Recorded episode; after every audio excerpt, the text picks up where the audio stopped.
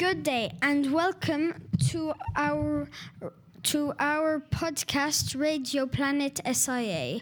Our topics today is based on the book How to How to Help the Earth by the Lorax. In this book, Lorax asks many questions such as do you know Oh, do you know where the trash goes? Today in my studio, I have my fellow friends who will discuss this topic with me. Please introduce yourselves. Hi, my name is Noah. I stand with Lorax. We need to reduce garbage. My name is Chafic. I also sing Lorax is right. We don't have land to, to dump all this garbage. Hello, my name is Amin. It's very sad to say hard plastic feeling hard. My name is Miley. Seriously, we need we need to discuss how we can clean this planet. Hi, I am part of Planet Isia. My name is Jade. More garbage creates more health problems. We need to do something. Uh, now, my friends uh, here uh, will take us through some important things they read about in the book. I will start on my left side. Question to Noah What is garbage? A garbage? I think it refers to waste. It uses materials that people will throw away, like paper, rapes, and plastic. Tell me, tell me, Chafic, what really causes trash or garbage in our community? It's us. We don't seem to care about our environment. We throw all the things we don't want to street. That's just garbage. And and to Amin, do you think Dakar is clean? Dakar is polluted. Why is it not?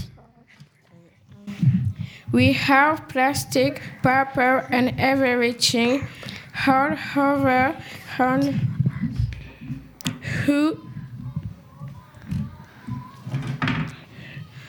who three ten still have no dispute haven't. Um,